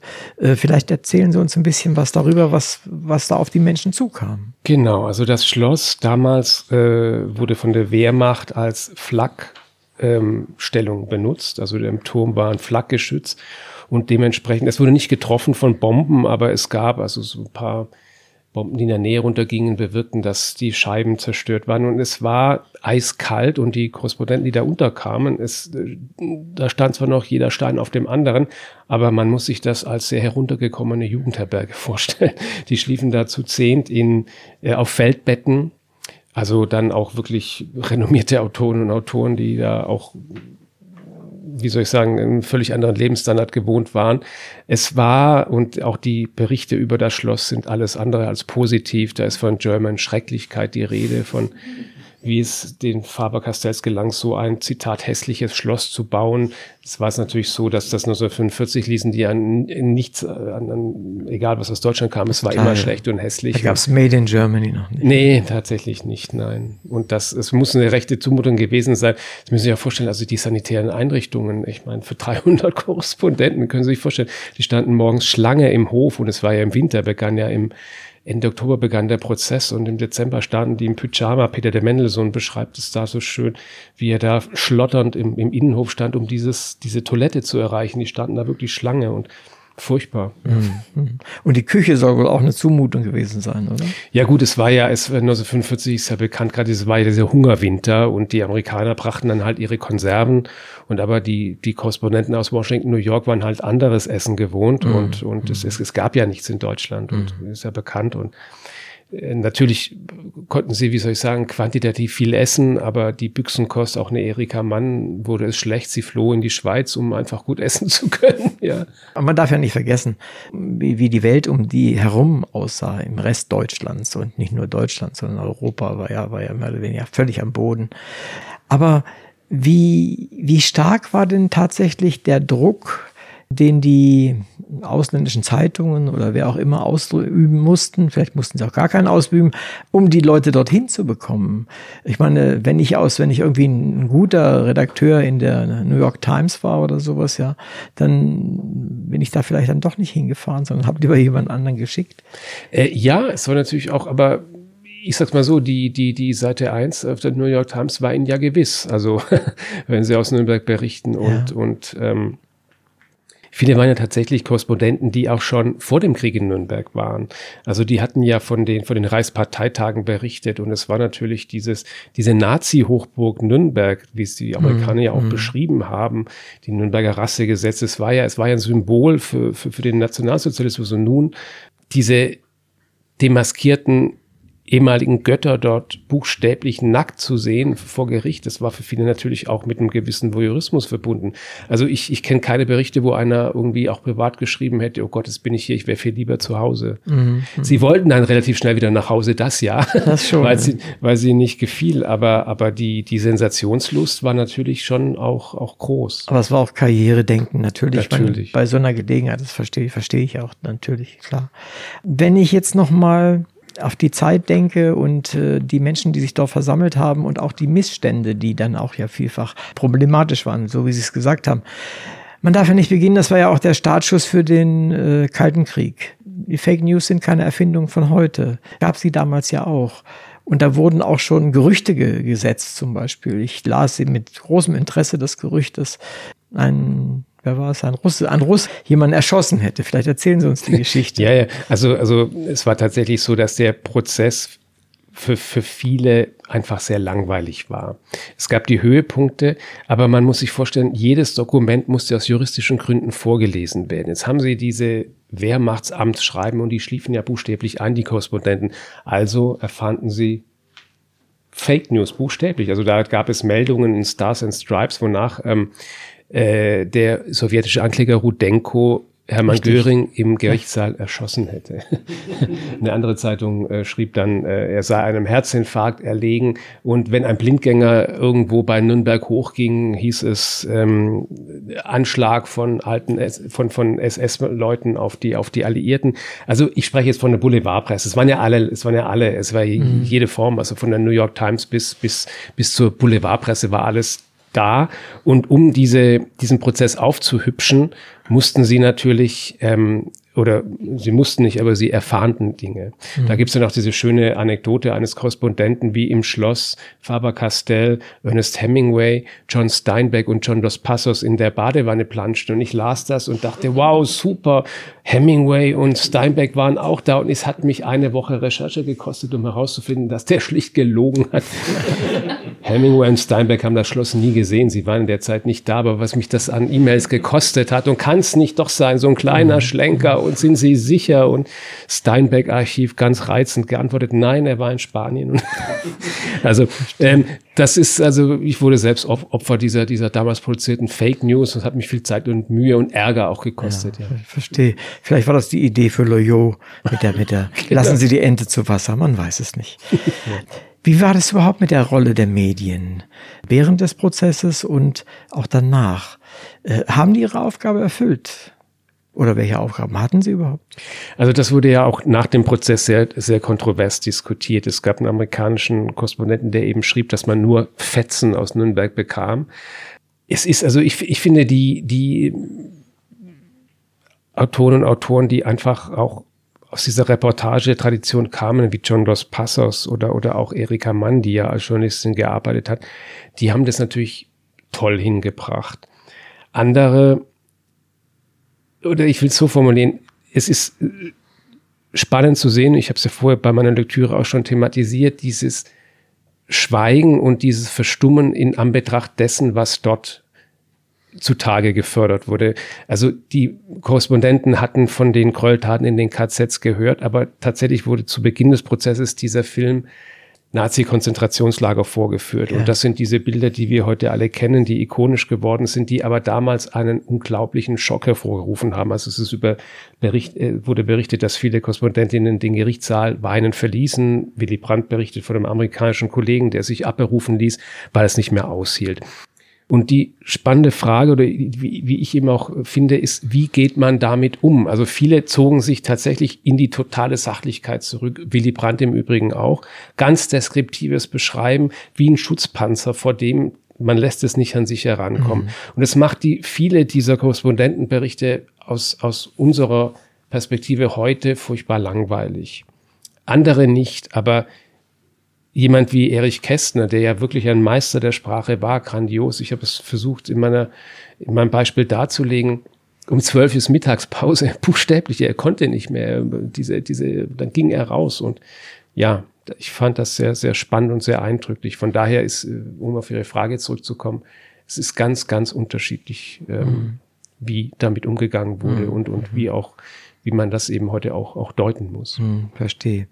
Ähm, es fällt mir noch ein Name auf, den ich äh, gelesen habe, war Alfred Döblin. Vielleicht erzählen Sie uns darüber. Ja, Alfred Döblin war ja tatsächlich für die Franzosen ähm, als Korrespondent tätig. Der war ja, der, der saß ja in Baden-Baden, es war ja französische Besatzungszone. Und ähm, Alfred Döblin schrieb einen Bericht über den Prozess, auch einen sehr, sehr eindrücklichen, es hat sich aber herausgestellt, man hat es überhaupt erst 30 Jahre später herausgefunden, dass er das war, denn er schrieb unter dem Pseudonym Hans Fiedeler. Also wir haben einen tollen Bericht von Hans Fiedeler und, und ähm, er ging deshalb ins Pseudonym, auch natürlich mit Wissen der französischen Besatzungsbehörden, weil er ja damals auch in Deutschland schon ein sehr berühmter Autor war. Und er war ja Jude, der Teile seiner Familie in, in Auschwitz verloren hatte. Und er war ja ausgebildeter, promovierter Psychiater. Und, und er sah diesen Prozess eben als Lehrprozess an für die Deutschen. Also sie sollten was lernen. Und er sagte sich, wenn ich jetzt hier als Alfred Döblin auftrete, kreiert das eine Aberhaltung äh, mhm. bei, den, bei den mhm. Lesern. Das war eine Broschüre, die über 200.000 Menschen erreicht hat. Und so hat er sich als Hans Fiedeler äh, ausgegeben, der während des Kriegs in Deutschland war und ähm, aus dieser bußfertigen äh, Perspektive eines Deutschen eben berichtet. Mhm, verstehe. Und dabei fällt mir aber auch ein, dass Sie schrieben, es sind ohnehin nur ganz wenige äh, jüdische Reporter oder Teilnehmer zugelassen gewesen. Drei, glaube ich, haben Sie geschrieben. Äh, das war ja offensichtlich ein, ein, ein Wille, der dahinter steckte. Äh, Entschuldigen Sie, das sind die vor Gericht die, die Zeugen. Es waren ah, doch das ja und das ist ja äh, die Korrespondenten waren tatsächlich viele da. Also bis bis zur Haaretz in, in also die Schapse Klugmann hier in Bayern ähm, für, für die Weltwoche äh, wurde berichtet. Die große Tragödie des Prozesses war ja, dass der Holocaust völlig oder absolut zu kurz kam. Es gab ja die Verbrechen ja, gegen ja. die Menschlichkeit für die waren die Franzosen zuständig. Die waren aber bestrebt, diese Verbrechen gegen die Menschlichkeit vor allem ähm, Resistancekämpfer als Zeugen zu berufen. Die berühmte Claude Vaillant Couturier, die ja da reinging und legendär den Nazis eiskalt ins Gesicht sah, so nach dem Motto, ihr habt es nicht geschafft, mich in Auschwitz umzubringen, war keine Jüdin. Mhm. Sie war Resistancekämpferin. Verstehe. Und es waren, ähm, der amerikanische äh, Chefankläger ging davon aus, dass die äh, jüdischen Opferzeugen rachsüchtig sein könnten und deshalb der Wahrheitsfindung eher im Wege stünden. Und es war natürlich auch so, dass man, als die Zeugen anberufen wurden, einfach die Dimension des Holocaust noch gar nicht wahrhaben konnte und wahrhaben wollte. Auch es gab auch so eine so eine Verdrängungshaltung. Also auch der äh, äh, äh britische Chefankläger sagte wörtlich, dass er die Aussagen eines jüdischen Zeugen für übertrieben halte. Also der ja, es war nicht übertrieben. Willy Brandt äh, tat sich sehr schwer letztendlich damit. Und wir wissen ja alle seine spätere Rolle. Wir hören viele seiner Reden wahrscheinlich immer noch im Kopf, zumindest die etwas älteren und äh, unter den Hörenden. Und ähm, wie er damit fertig geworden ist, wissen wir natürlich alles nicht. Ich kenne jedenfalls nichts, wo er so das aufgeschrieben hätte im Sinne von in seinen Erinnerungen oder sowas. Oder gibt es dort etwas? Wissen Sie das? Sie meinen, wie er den Prozess verarbeitet ja, wie er den verarbeitet Also er schreibt ja oftmals auch in seinen Erinnerungen, dass es für ihn traumatisch war, ja. dass, es, dass es schrecklich war. Er hat ja damals ein Buch geschrieben für das skandinavische Lesepublikum, in dem er auch die Deutschen verteidigt hat. Mhm. Das wurde ihm dann übel ähm, ähm, ganz anders ausgelegt, aber er wandte sich ja auch in diesem Buch gegen den Vansitatismus. Da gab es ja diesen berühmten englischen Baron Vansitat, der uns Deutschen eben einen buchstäblich einen, einen genetischen Defekt unterstellte, dahingehend, dass wir alle Militaristen seien und, und, und, und äh, diese, äh, der war ja noch für stärkere, wie soll ich sagen, Restriktionen den Deutschen nach dem Krieg gegenüber als, als Morgentau in den USA. Willy Brandt nannte das Rassismus mit umgekehrten Vorzeichen. Mhm. Also er mhm. hat da die, die Deutsche, er hat äh, natürlich um Gottes Willen nichts beschönigt, was war, aber er sagte eben auch, die Deutschen seien nicht als Verbrecher geboren. Mhm. Und das ist ein sehr schönes Buch, das er damals schrieb, das übrigens in, in Deutsch äh, oder auf Deutsch erst 19, in den 90er Jahren, in den 90er Jahren überhaupt mhm. erschien, weil er war ja damals Willy Brandt war Korrespondent für die Norweger und für die, also er schrieb für die skandinavische Arbeiterpresse.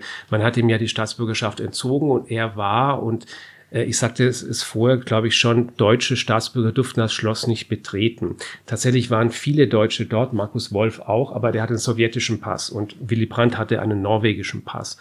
Und ähm, Willy Brandt bekam ja, glaube ich, erst 1948, 49 die deutsche Staatsbürgerschaft überhaupt erst wieder zurück. Und aber als Deutscher sah er sich natürlich damals, er war ja völlig unbekannt. Das äh, war ja, er war damals übrigens auch aus der SPD ausgetreten, weil sie ihm nicht, also schon, schon, schon vor dem Krieg, weil sie, weil sie ihm nicht ähm, hart genug gegen die politische Rechte anging. Er war damals für die SAP unterwegs und ja, ich habe vor einigen Tagen ein Gespräch, ähnliches Gespräch wie mit Ihnen geführt äh, und da habe ich erfahren, dass äh, John F. Kennedy Deutschland recht gut kannte bevor er dann seinerzeit seinen berühmten Satz sprach, ich bin ein Berliner. Äh, er war zweimal da, einmal als Sohn seines, seines äh, Botschaftervaters sozusagen und einmal auch als Student. Und er kannte sich raus. Und da habe ich mich gefragt, und da haben wir es diskutiert in der Sendung auch, was diese ersten Besuche mit ihm gemacht haben letztendlich. Und ich frage mich seitdem so ein bisschen in Bezug äh, auf Ihr Buch, was hat äh, das mit äh, diese, diese Teilnahme an den Prozessen mit Willy Brandt und anderen Menschen gemacht, die dann hinterher in, in bestimmte Funktionen gekommen sind. Wie wäre denn so Ihre, Ihre Idee dazu? Also Sie meinen es konkret bei Willy Brandt? Ja, zum Beispiel. Also ja. ich schreibe darüber, er, er, er schreibt, dass er, dass er schockiert war und der Punkt ist aber, Peter Merseburger hat in seiner Willy Brandt-Biografie hat ihn den pragmatischen Visionär genannt. Und pragmatisch war seine Haltung nach dem Krieg auch. Er, er hatte ja eine Geliebte und ein Kind in Skandinavien mhm. und er stand eben vor der Frage, als er im Schloss Faberkastell war, wie geht es mit mir weiter? Gehe ich zurück nach, nach Norwegen, nach, nach Skandinavien oder bleibe ich hier? Und als guter alter Pragmatiker entschied er sich in Berlin für die Norweger zu arbeiten. also und ähm, er hat ja dann sehr früh, also er hat von Schloss Faber-Castell aus da auch so mit Kurt Schumacher wieder Kontakt aufgenommen, trat dann sehr bald der SPD bei. Und man trug ihn, glaube ich, schon 1946 an, Bürgermeister von Lübeck zu werden. Das lehnte er ab. Er wollte dann lieber in so eine, in so eine Verwaltungsaufgabe in Berlin für die Norweger wahrnehmen. Aber ähm, tatsächlich war es bei ihm so, und er wurde ja von, von den Nazis verfolgt und sie hätten ihn ohne Zweifel umgebracht, wenn sie ihm habhaft geworden wären. Aber er wollte eben in Deutschland bleiben und er blieb dann und der Rest ist natürlich Geschichte. Und er wurde ja bekanntlich auch Friedensnobelpreisträger. Insofern mhm. die Erfahrungen dort haben für ihn eine große Rolle gespielt. Er sah, und das fand ich auch sehr spannend, er sah den Prozess aber durchaus auch kritisch, weil Brandt sagte, es war so, dass Jackson in seiner Eröffnungsrede sagte, die Deutschen seien Opfer eines verbrecherischen Regimes geworden. Willy Brandt fragte, wie ich finde, zu Recht, warum lässt man uns deutsche Antinazis dann nicht mit ähm, vor Gericht sitzen, beziehungsweise ähm, als Richter fungieren. Mhm, mh. Weil wir, wir wurden genauso verfolgt wie die anderen, die hier als, als, als Opferzeugen auftreten.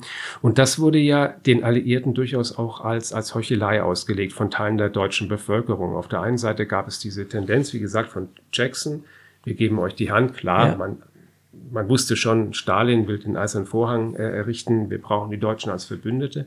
Aber dann ließ man eben die deutschen Antinazis nicht auf der Richterbank Platz nehmen. Und das war etwas, was, was äh, Brandt vehement kritisiert. Mhm, verstehe. Ähm, Sie haben sich ja mit vielen der Anwesenden, insbesondere auch den Deutschen, beschäftigt. Gibt es denn erkennbar für Sie irgendjemanden, wo Sie sagen, der ist zum Beispiel mit der Teilnahme gar nicht fertig geworden? Außerdem der nach Hause gereist ist, weil er, weil er das nicht mehr ertragen konnte. Denn Sie haben ja vorhin in eine sehr, sehr nüchterne Aufzei Aufzählung gemacht dessen, was da an Gräueltaten passiert ist. Und wenn man dort Zeugen hört und wenn man dort Berichte liest, dann kommt einem das ja ganz anders an, als wenn wir das jetzt mal so in so einer ja. Liste hören. Ich habe es ähm, versucht, als Literaturwissenschaftler eben auch brachlich sichtbar zu machen. Es gibt die Korrespondentin Janet Flanner, die damals eine, eine, wirklich eine Berühmtheit war und die für ihren sarkastisch witzigen Ton bekannt war. Die hat für, den New Yorker aus Paris diese äh, Europa-Kolumne geschrieben, Letter from Paris. Und der war, war immer witzig. Und dann kommt sie nach, nach Nürnberg und sie können jetzt über den Holocaust schreiben, wie sie wollen, nur sie können nicht sarkastisch oder humoristisch schreiben. Das geht nicht. An ihr kann man eben sehr schön zeigen, wie dieser Prozess ihre Sprache verändert hat. Es wurde ihr tatsächlich auch, ich will nicht sagen untersagt, aber die Chefredaktion wollte nicht, dass sie kommentieren schreibt. Mhm. Und in Nürnberg, als sie da saß, sie konnte ja nicht anders, wie, wie, sie, wie sie, sie fing an, zu kommentieren wie ein Leitartikler. Was bei ihr auch sehr frappant ist, sie war total begeistert von Göring. Also sie erkannte seine Verbrechen natürlich als Verbrechen an, aber sie war dann jemand, die ganz klar den amerikanischen Lesern schrieb. Es kam ja zu diesem großen Showdown, zu diesem Kreuzverhör Görings durch Jackson. Und die Korrespondenten waren einhellig der Meinung, dass Jackson seinen Gegner nicht nur unterschätzt habe, sondern ihm komplett unterlegen sei. Und das war natürlich für die Amerikaner ein Tabu und für die Redaktion. Und bei Janet Flander war es so, sie schrieb das ganz offen. Göring, Verbrecher, aber dämonische Größe in der Art eines italienischen Renaissance-Condottiere, ja. Mhm, Kunstliebend, Galerie, ähm, Sammler, äh, Krieger, völlig amoralisch, ja, aber Leute, Schaut euch das an, eine einmalige Persönlichkeit. So hast es wirklich geschrieben. Was macht der New Yorker Chefredakteur? Er ruft sie sofort ab. ah, verstehe. Ja. Also für sie hat es tatsächlich auch, auch Karrierekonsequenzen. Sie ging dann später wieder zurück äh, nach Paris und sie haben sich da auch ausgesprochen. Aber das wollten die Amerikaner eben nicht lesen, weil sie wörtlich schrieb, dass der amerikanische Held in Nürnberg, nämlich äh, Jackson, ähm, Göring unterlegen sei. Das kann man nicht gebrauchen. Das ist ja. das verstehe ich wohl. Ja. Also ich habe dann, während ich das Buch las, mal so in meiner Vergangenheit rumgewühlt und überlegt, wann bin ich denn das erste Mal auf sowas wie Nürnberger Prozess gekommen, wann habe ich davon gehört und es dauerte eine Weile, bis ich dann bei Ihnen auch noch den Namen Wolfgang Hildesheimer las und der war tatsächlich mal, ich habe eine Handelsschule und der war der bei uns in der Handelsschule, das muss 1971 gewesen sein. Und da hat er erzählt tatsächlich, nichts, was ich so behalten hätte im Detail, aber da hat er uns über, über die Nürnberger Prozesse was erzählt, er hat uns gelesen.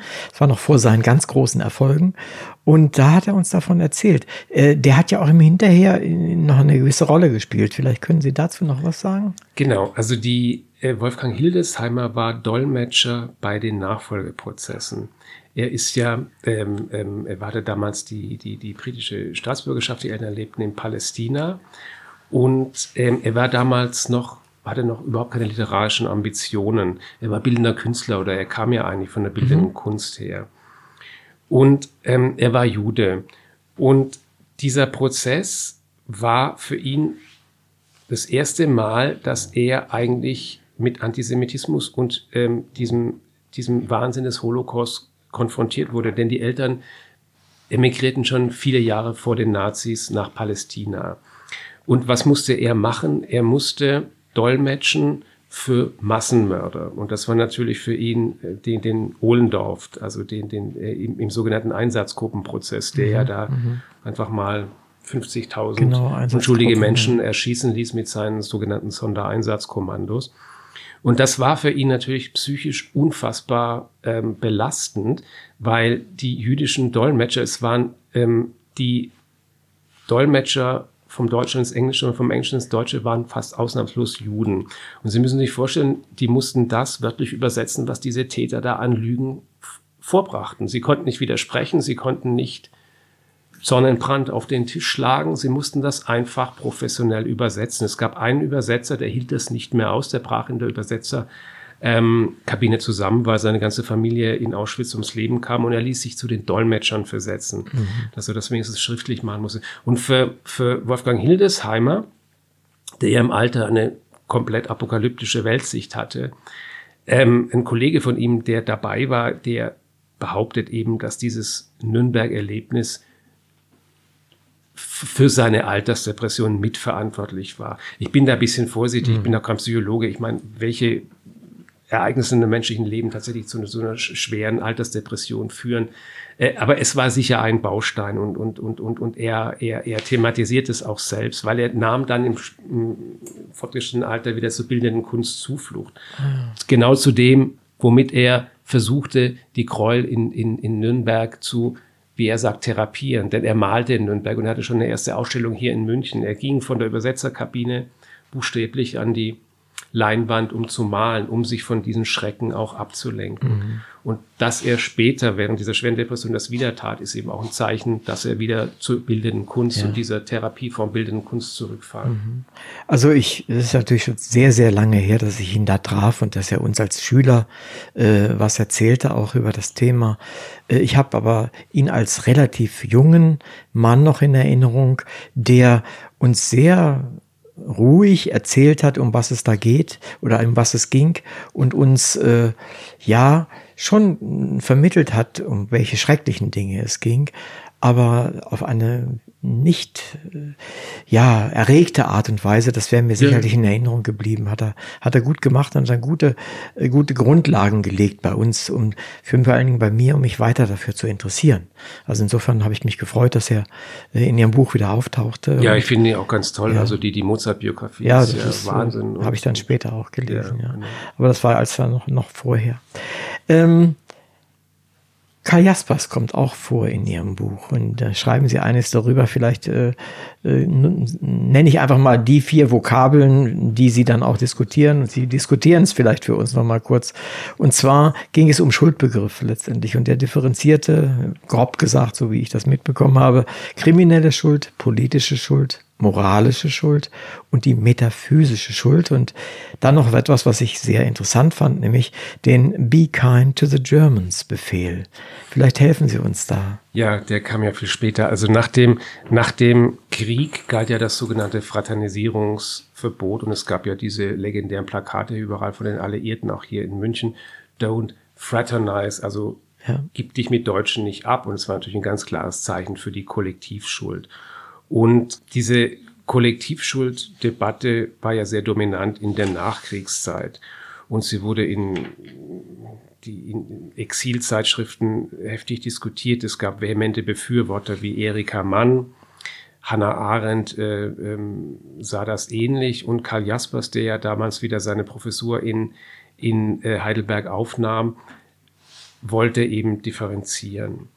Und ähm, es ist hochinteressant, da seinen Briefwechsel mit Hannah Arendt zu lesen, mhm. die ihm ja ähm, sozusagen vorwarf, ähm, er bagatellisiere das letztlich, diese, diese, dieses unfassbare Verbrechen. Des Dabei waren die ja befreundet, ne, wenn ich mich ja, recht ja, erinnere. Das, das war einfach, also, ja. also die gingen auch freundlich miteinander um, das ja. war, es war eine Korrespondenz und es ist bei Philosophen nicht ungewöhnlich, dass man anderer Ansicht ist. Genau. Vom Beruf. Und, und äh, dieses diese Kollektivschuld wurde eben in diesen philosophischen Kreisen in, in, in, in Heidelberg ähm, ähm, massiv diskutiert und massiv eben auch angefeindet. Und natürlich ist es auch etwas, was äh, die Korrespondenten, also jetzt nicht, Karl Jaspers äh, hatte keinen Einfluss auf das, was, was, was, was im Presscamp äh, geschah. Aber die Kollektivschuldthese wurde natürlich ganz breit diskutiert. Mhm, mhm. Und äh, die einzelnen Vokabeln, damit ich bin nicht sicher, ob da jeder der Anwesenden oder auch der Zuhörenden äh, das verstand oder, oder damit was zuunterordnen kann. Die Differenzierung zwischen kriminelle, politische Schuld, moralische Schuld und die metaphysische ist diese Graduierung der Schuld. Ja? Genau. Und äh, das genau. ist ja schon, also allein die Idee, vor allen Dingen, das, war das schon vor oder nach der äh, das Banalität, die Banalität des Bösen? Die Banalität des Bösen ist ja deutlich später. Das ist, ist später, ja, das ne? ist ja der Eichmann-Prozess in den 60er Jahren gewesen. Ja, ja, aber das also ist, war deutlich später, ne? Okay. Also ähm, genau, der, also der Jaspers Richtig, Sie haben recht, natürlich, genau, das ist ja ein das, anderer Prozess. Das ist ein anderer Prozess. Ja, ja. ja. Aber letztendlich ist es, ich fand es einfach die, den, wieder den Versuch, vielleicht äh, eine eine letztendlich doch eine Entschuldigung für die Menschen zu finden, von denen man auch weiß, dass sie gegen die Nazis waren. Das ja, und äh, aber allerdings warf ihm eben Hannah Arendt vor diesen Begriff der kriminellen Schuld. Also die, die, was die Nazis da machten, war für ihn natürlich auch, also die Verbrecher selbst die kriminelle Schuld. Und da gab es eben einfach dieses, diese, diese Erwiderung, dass diese Untaten so unfassbar waren, dass man sie mit diesem Terminus gar nicht mehr fassen kann, weil was ist kriminelle Schuld? Also ein Ladendiebstahl hier ja, bin ich ja auch ein Krimineller und BG ja auch schuld. Aber er warf dann Hannah Arendt eben auch vor und er, er, er bemühte das schöne Bild, auch ein Bakterium kann Millionen ausschalten, obwohl es nur ein Bakterium ist. Ja, ja, Und weil er ihr eben vorwarf, sie überhöhe die Schuld der Nazis. Und, und, und er brachte das dann wieder, und das fand ich eigentlich ein schönes Bild, wo, womit oder ein Virus, das ist ja genau das Gleiche. So ein kleines, unscheinbares Ding kann unfassbare Wirkung haben. Mhm. Und insofern, das, da geht es natürlich um Semantik bei solchen Dingen, das ist klar. Mhm. Aber ich fand es sehr interessant. Also tatsächlich, vor allem diese, diese vier, Aufteilung in vier, vier Kategorien war mir überhaupt nicht bekannt. Also da muss man schon mal drüber nachdenken oder kann man drüber nachdenken ja, an der Stelle. Ne? Äh, nun ist es aber auch so, wo so viele Menschen aufeinander kommen und erst recht mit so einem Umfeld, wo alles nicht so ganz einfach ist oder wo es auch um Dinge geht, die entsetzlich sind und furchtbar und diese Filme und die Aussagen, da gibt es auch Menschliches, typisch Menschliches. Äh, Sie schreiben auch ein bisschen was darüber. Äh, ich, ich nenne es mal Klatsch und Tratsch muss ja auch sein. Vielleicht zum Abschluss, damit wir das nicht diese ganz schwierigen Dinge mit uns in, in den Abend nehmen. Ja, ich, ich äh, weiß, worauf Sie, Sie anspielen. Also ich, es gibt zum Beispiel ein Kapitel über die berühmte englische Schriftstellerin Rebecca West. Sie hatte tatsächlich ein Verhältnis mit dem amerikanischen Hauptrichter. Ähm, nun habe ich das aber auch gar nicht mal so geschrieben, um da einfach Klatsch und Tratsch anzuf anzubringen. Ich fand es auch, auch medientechnisch äh, hochinteressant, denn bei ihr war es so, wir reden, sprachen gerade von Pressefreiheit. Sie hat diesem Richter ihre Artikel vorgelegt. Ach ja, also so viel zum Thema Pressefreiheit und, und der war jetzt wird's wieder klatsch- und tratschmäßig alles andere als ein, wie, wie soll ich sagen, moralisch integrer Mann. Er be betrug natürlich nicht nur seine Frau, sondern es gibt einen Satz über diese Rebecca West, wo er wörtlich sagt, äh, in seinem Tagebuch, werde heute mit ihr schlafen, wenn sie nicht zu dick geworden ist. Also ja, auch ein Standpunkt, ja. Ist auch ein Standpunkt, ja. Ich will es hier gar nicht nee. moralisch bewerten, aber das war der Mann, der oberste Richter, der da äh, zuständig war. Im Übrigen im, im US-Anklagestab und unter Juristen äh, die konnten es nicht fassen, dass er oberster, oberster, oberster Richter der USA mhm. war. Also, dass sie war, sie waren empört und ein Mann wie er, dass, dass, dass, dass er das, das machen konnte. Was ich damit sagen will, ist, ich versuche natürlich auch, ähm, nicht Klatsch und Tratsch in diesem Fall zu, zu äh, berichten, sondern darüber hinaus, wie ähm, war es tatsächlich damals zum einen und zum zweiten schlicht, wie ich gerade schon sagte, es ist ein Stück Mediengeschichte, dass mhm. die Korrespondentin für den Guardian und sonst was ihre Artikel vom obersten Richter der USA gegenlesen lässt. Das ist schon heftig. Also ich habe es ja auch eingeleitet mit, äh, es gibt überall Menschliches und das ist halt natürlich. Menschliches. Und, äh, es gab äh, übrigens sehr viele ja. Liebesbeziehungen dort, was natürlich auch vielleicht psychisch nachvollziehbar ist, ähm, wenn so, sowas überhaupt psychisch nachvollziehbar ist. Wie geht man denn mit den Schrecken um? Ich ja. meine, man sucht ja menschliche Wärme, man, man, man die Leute berührten sich, äh, es, es, gab Beziehungen. Es geht nicht darum, das aus unserer Perspektive zu rechtfertigen oder sonst was, nee, nee. moralisch zu beachten, aber ich, ich finde es menschlich nachvollziehbar, weil andere soffen, die, die, die wurden zum Alkoholiker. Ja. ja, dann ist das andersrum auf jeden Fall besser. Ihr Buch, ihr, Sie, haben, Sie, Sie haben mir erzählt, Sie haben mir erzählt, äh, jetzt als wir uns am, am Samstag sahen, dass Ihr Buch, äh, ich nenne es mal, durch die Decke geht es geht jetzt nicht um Zahlen, sondern es geht einfach, sie sind auch äh, vorgesehen, schon, glaube ich, für Übersetzungen. Habe ich das richtig in Erinnerung? Ja, fünf Länder ist verkauft, ja. Ja, und äh, das ist, also, äh, wieso interessiert es das Ausland so? Und welche, welche Länder, welche Sprachen sind es? Englisch nehme ich an. Es ist, Stand heute ist es England, USA, ähm, ähm, Holland, Italien, Ungarn, und Spanien, Lateinamerika. Also bis auf Ungarn hätte ich die jetzt auch aufgezählt. Ja. Da hätte ich gesagt, ja, das verstehe ich ganz gut. Und äh, ähm, aber ist das nicht toll?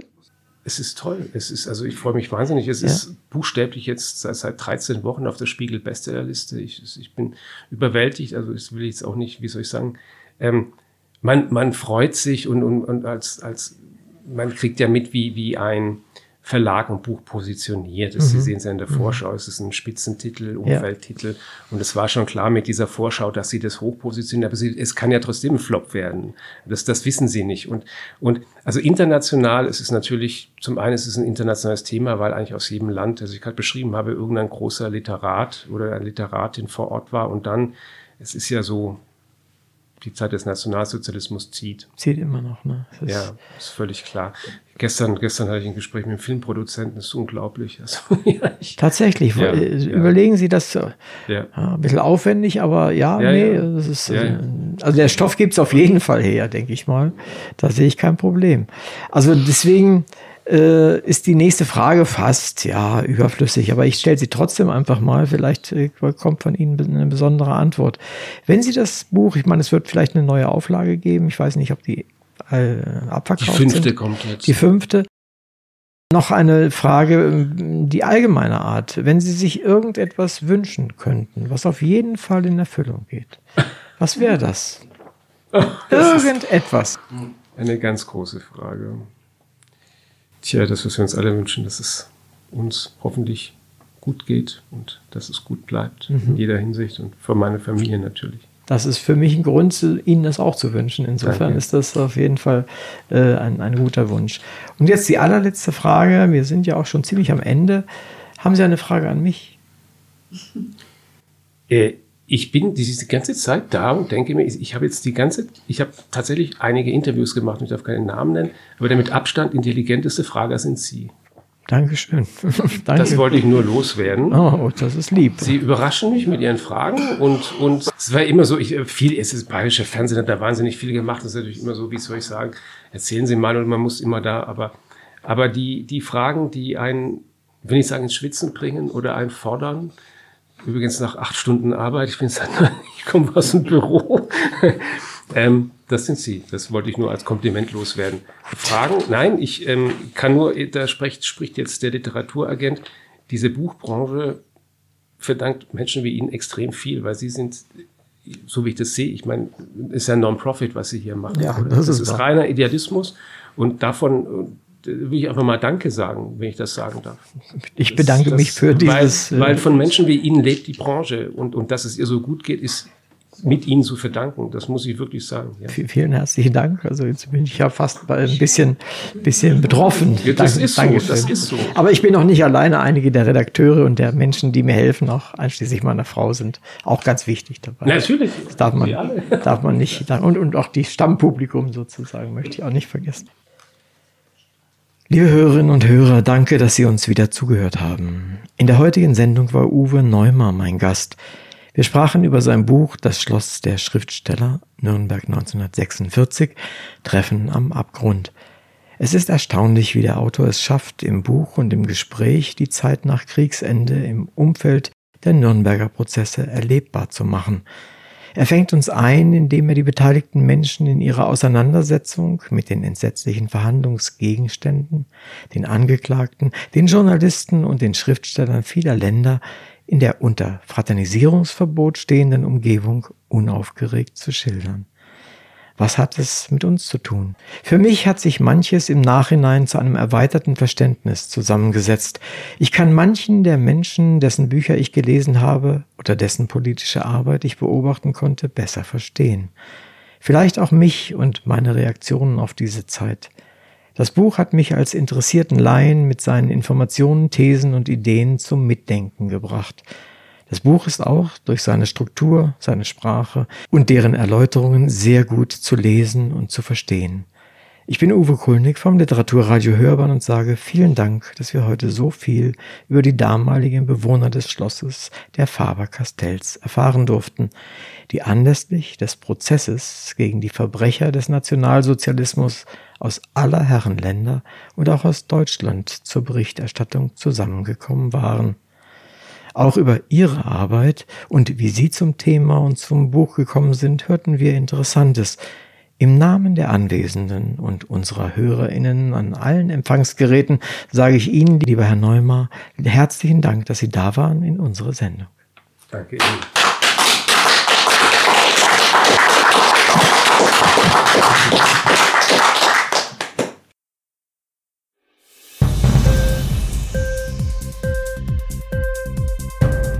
dir die Sendung gefallen? Literatur pur, ja, das sind wir. Natürlich auch als Podcast. Hier kannst du unsere Podcasts hören. Anchor, Spotify, Apple Podcast, iTunes, Google Podcasts, radio.de und viele andere mehr.